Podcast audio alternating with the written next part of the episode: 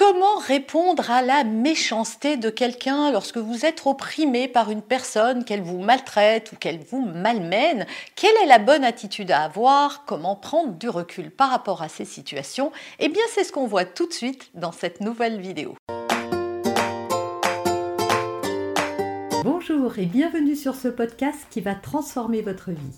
Je suis Noémie de Saint-Cernin, je suis coach certifié RNCP, auteur de plusieurs livres best-sellers conférencière, formatrice en développement personnel et en parentalité, référente pour les médias, entrepreneuse, épouse et maman de trois enfants.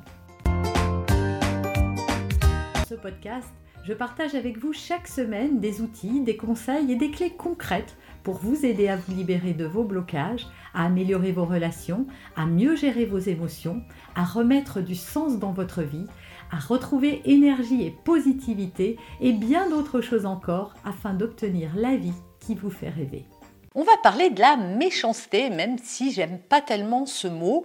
Euh, malheureusement, on a tous affaire parfois à des personnes qui nous malmènent, qui nous maltraitent, qui nous traitent mal, hein, dans ce sens-là de maltraitance. Et donc, on ne sait pas toujours comment agir et souvent, on garde beaucoup de ressentiment vis-à-vis de ce qu'ils nous ont fait subir. Ce qu'il faut savoir en préambule, c'est que si vous êtes face à une personne qui s'en prend à vous, la première règle à retenir, c'est que ce n'est pas de votre faute. Vous avez beau tourner le truc dans tous les sens, ça ne sert à rien de vous maltraiter vous-même parce que quelqu'un a osé le faire avant vous.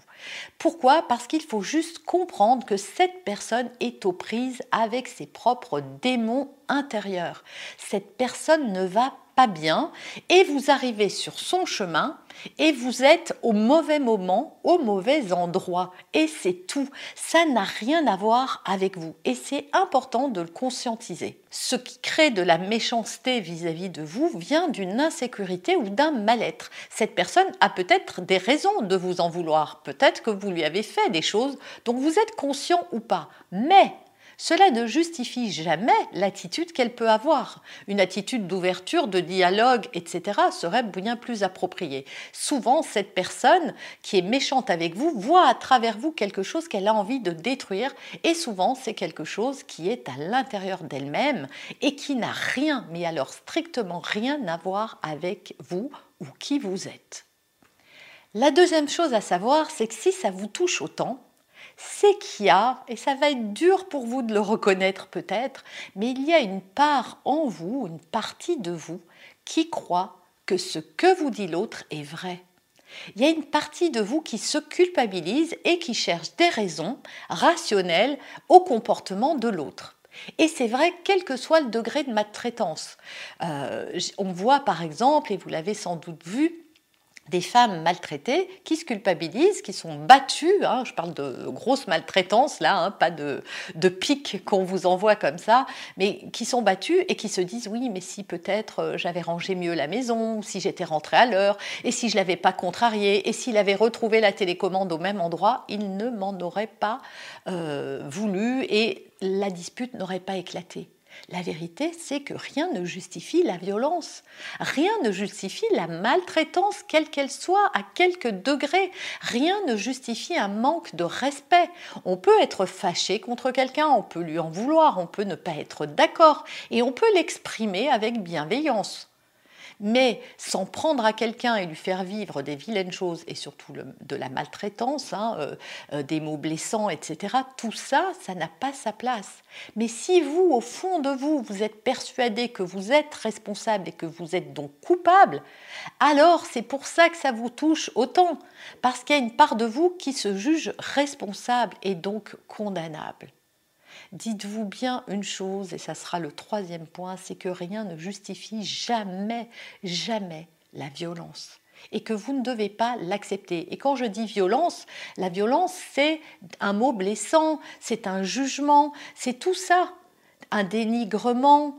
Tout ça, vous ne devez pas l'accepter ni croire que ça vient de vous. En fait, chacun est responsable de l'espace qui lui appartient.